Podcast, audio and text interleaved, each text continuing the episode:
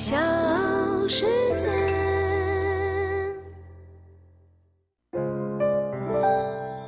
大咖故事，故事舅舅，越说越有。是他把肯德基从一家小炸鸡店转变成了一家全球连锁的快餐店，在只有钢铁、铁路等巨头才能上市的二十世纪。他将这家炸鸡连锁餐厅送上了纽交所。不仅如此，他还手握三支职业篮球队，其中包括波士顿凯尔特人队。他就是美国的知名企业家约翰·布朗。美国当地时间二零二二年十一月二十二号，布朗的家人发表声明宣布，布朗去世，终年八十八岁。我是唐莹，欢迎各位收听和订阅《大咖故事》。今天的大咖是肯德基的传奇 CEO 约翰·布朗，在人群中很难忽视约翰·布朗，因为他拥有运动员一般英俊的外表，在和各界权势谈笑风生的时候也毫不逊色。他还是高赌注扑克牌玩家，偶尔咂一口肯塔基著名的波旁威士忌，就能收获无数女性的青睐。他迎娶了一位美国小姐。布朗的一生颇为传奇，他不仅是餐饮大亨，也曾经是 NBA 著名的球队老板，还担任过肯塔基州的州长。布朗和肯德基相遇是在1964年，三十岁的布朗和另外一位投资者以两百万美元的价格，从创始人哈兰德·桑德斯的手中收购了肯德基。1965年，布朗成为肯德基首席执行官。公司进入到快速发展期，经过一系列的改革操作，肯德基迅速扩张至全美五十个州。后来，这家炸鸡连锁店发展到全球拥有三千五百家分店，一度让麦当劳黯然失色。四年之后，肯德基成功上市。一九七一年，布朗卖掉了肯德基的股份，售价高达两点八四亿美元。约翰·布朗接手肯德基的时候，肯德基还没有销售团队。当时，如果有人看上了炸鸡业务，直接找桑德斯谈个加盟就行。而约翰·布朗接受肯德基之后，引入了现代管理模式。布朗开始将桑德斯的笑脸作为最重要的品牌标志，在加盟商的店面配上了统一的红白相间的尖屋顶，屋顶上还有一个旋转的炸鸡桶。用来向附近的人展示上校的形象。布朗明白，这位创始人是公司最重要的资产。他让桑德斯进行全国范围内的广告宣传，而每一次，只要上校桑德斯出现在电视上，特许经营权的销售额就会上涨百分之十或者更多。不仅如此，包括肯德基现在使用的红白配色方案以及水桶。还有那句洗脑的广告语“吮指回味，自在滋味”，都是出自约翰·布朗之手。在布朗的运营之下，肯德基用两年时间开了超过一千家门店，单单是一九六八年就有八百六十一家门店开业，并且带来超过一亿美元的总销售额。一九六九年被收购的第五年，肯德基就在纽交所成功上市。上市给布朗带来荣耀光环的同时，也带去了新的问题。而创始人老爷爷桑德斯此时也和布朗产生了极为紧张的关系。一次在迈阿密的肯德基大会上，一直习惯身着白色西装的桑德斯身着黑色西装出现。布朗回忆，这是他在肯德基任职期间最可怕的时刻之一。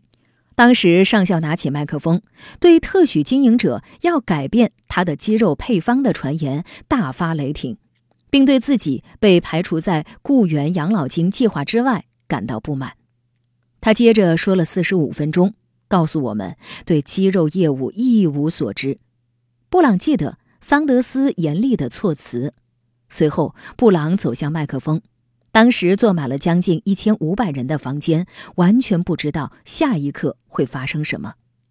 布朗回忆说：“这可能是我职业生涯中最重要的演讲。”我说真实的故事是上校是一位艺术家，和所有艺术家一样，他是一个完美主义者。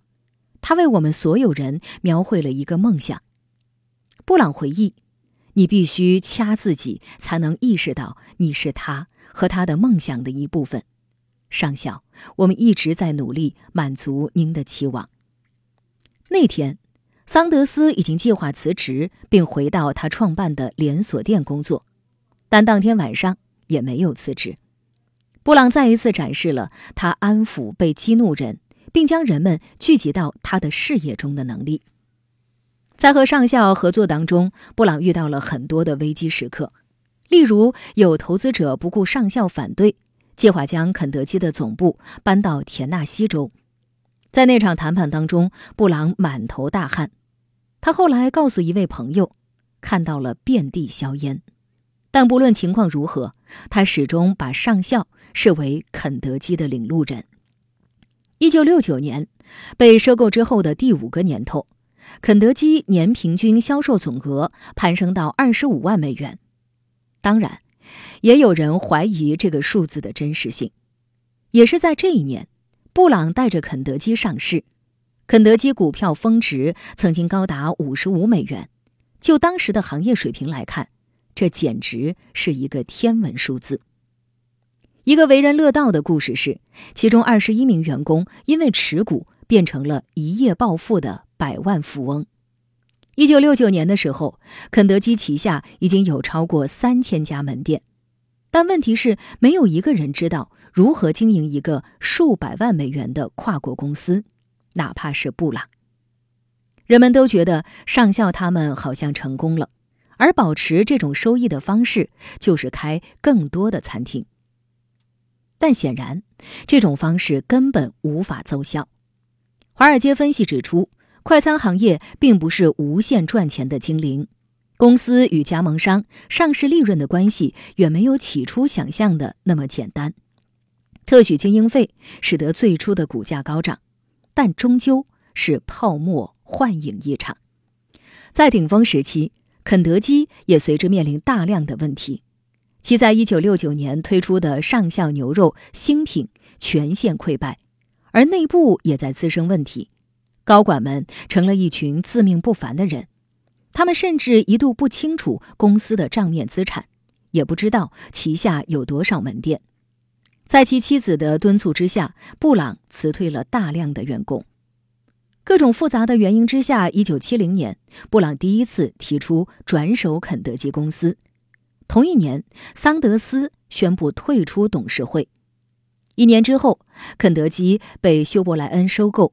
布朗也离开了公司，开始打造新的餐厅品牌。在商业领域大获成功的布朗，对体育和政治也兴趣浓厚。一九七八年，布朗联合商业伙伴，通过股权置换入主 NBA 波士顿凯尔特人队。二十世纪七十年代，布朗逐渐成为民主党重要筹款人，并于一九七九年成功当选肯塔基州州长。在一九七九年到一九八三年担任州长期间，布朗为肯塔基州带来了创纪录的商业活动，将该州的预算减少了百分之二十以上。二零零九年，哈佛商学院将布朗评为二十世纪美国顶尖商业领袖之一，与迪士尼创始人沃尔特·迪士尼以及微软创始人比尔·盖茨等商业巨头比肩。大咖故事，故事舅舅，越说越有。这里是大咖故事，我是唐莹，欢迎各位继续收听和订阅。今天呢，我们要说到的是肯德基的传奇 CEO 约翰·布朗。说完了他的创业发家史，我们再回过头来看一看肯德基和中国大陆的关系。一九八七年，中国大陆的第一家肯德基在北京前门开业。据报道呢，当时试营业的第一天，尽管下着大雪，但是赶来尝鲜的顾客依然络绎不绝。开业当天就创下了单一店铺单日最高营业额三十万的业绩。肯德基敲开了中国洋快餐的大门，并依赖于本土化策略。迅速在中国站稳了脚跟，力压麦当劳成为了中国最大的西式快餐品牌，并且维持至今。截止到今年的九月三十号，麦当劳在中国开出了四千九百零五家门店，而肯德基拥有八千六百七十五家店铺。然而，二零一二年速成鸡事件让肯德基和麦当劳的形象一落千丈，在速成鸡事件当中遭受严重的打击。第二年，也就是二零一三年，肯德基的营业利润暴跌百分之二十六。肯德基中国区负责人苏敬世更是亲自出现在广告片中，承诺为中国消费者负责，肯德基的鸡肉没有问题。这一次事件成为肯德基在中国发展的一次转折点。二零一二年到二零一五年，肯德基在中国的发展几乎陷入停滞。二零一五年，百胜决定拆分中国事业部，中国业务划归百胜中国。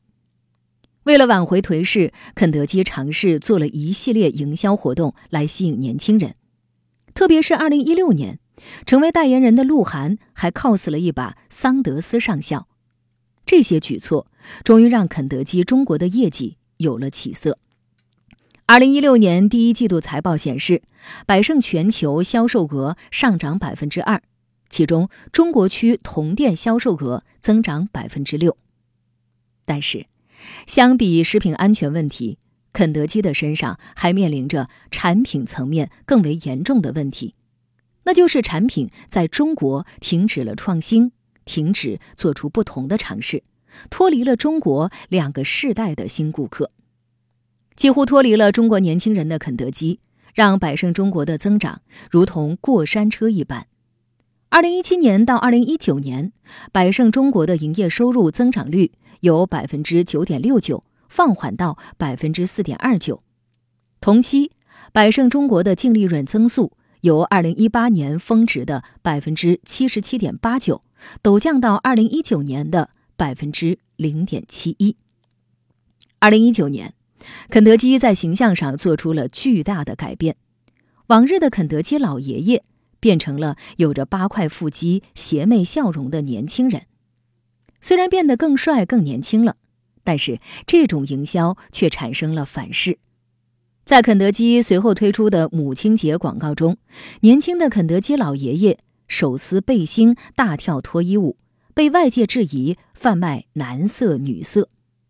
今年一月，肯德基更是和泡泡玛特推出了盲盒套餐，结果却引发了高价抢购和代吃的舆论危机。也因此被监管部门点名。除了在营销端发力，产品的更新上，肯德基也尝试推出了一系列讨好年轻人的网红产品，比如广西的螺蛳粉、武汉的热干面、河南的胡辣汤等等。但是这些花式产品并没能够帮助肯德基留住年轻人。值得注意的是，百胜中国还企图通过收购来增加业绩。二零二零年以来，百胜中国分别收购了苏州肯德基百分之二十五的股权和杭州影福百分之二十八的股权，其中杭州影福持有杭州肯德基百分之四十七的股权。交易完成之后，百胜中国持有杭州肯德基大约百分之六十的股权。成立于一九九二年的杭州肯德基，在杭州及周边地区经营着七百多家肯德基门店。二零二一年财报显示，百胜中国的经营利润同比增长百分之四十四，达到了十三点九亿美元，主要是由于并表杭州肯德基带来了六点一八亿美元非现金收益。为了占据更多的中餐市场份额，百胜中国也曾经追赶风口，对中餐赛道四处出击，推出了中餐品牌东方既白，收购火锅品牌小肥羊。和焖锅品牌黄记煌等等，在百胜中国大肆扩张业务之际，中西餐行业正在迎来重大的变化。一块炸鸡的中国之旅：肯德基的商业哲学一书，作者曾经对肯德基在中国成功的原因进行了分析，认为其中一个社会因素是得益于中国的独生子女现象。肯德基将目标锁定在青少年身上，所引领的新的生活方式也在一定程度上影响了八零后、九零后消费者的童年。然而，随着对健康饮食的追求，西式快餐正逐渐失去年轻人。九五后已经成为了第一大餐饮消费年龄群，他们更加注重食品安全和健康养生，西式快餐的份额也越降越低。一代肯德基传奇 CEO 也已经谢幕人世，肯德基还能否再现辉煌，重回巅峰？答案等待揭晓。